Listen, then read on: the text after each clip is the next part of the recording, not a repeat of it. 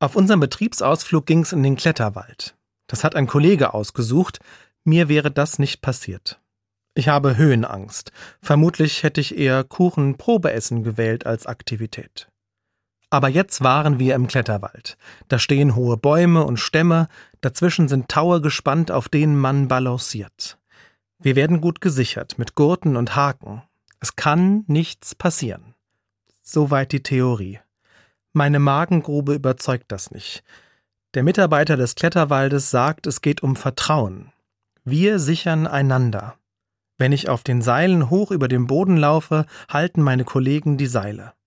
Auch wenn ich daneben trete, werde ich nicht tief fallen. Nach einigen Gängen in schwindelerregender Höhe hatte ich tatsächlich weniger Angst. Und sogar ein bisschen Spaß.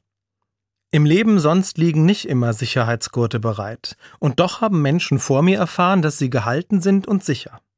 In einem Wort aus der Bibel sagt jemand zu Gott Meine Seele hängt an dir, deine rechte Hand hält mich fest.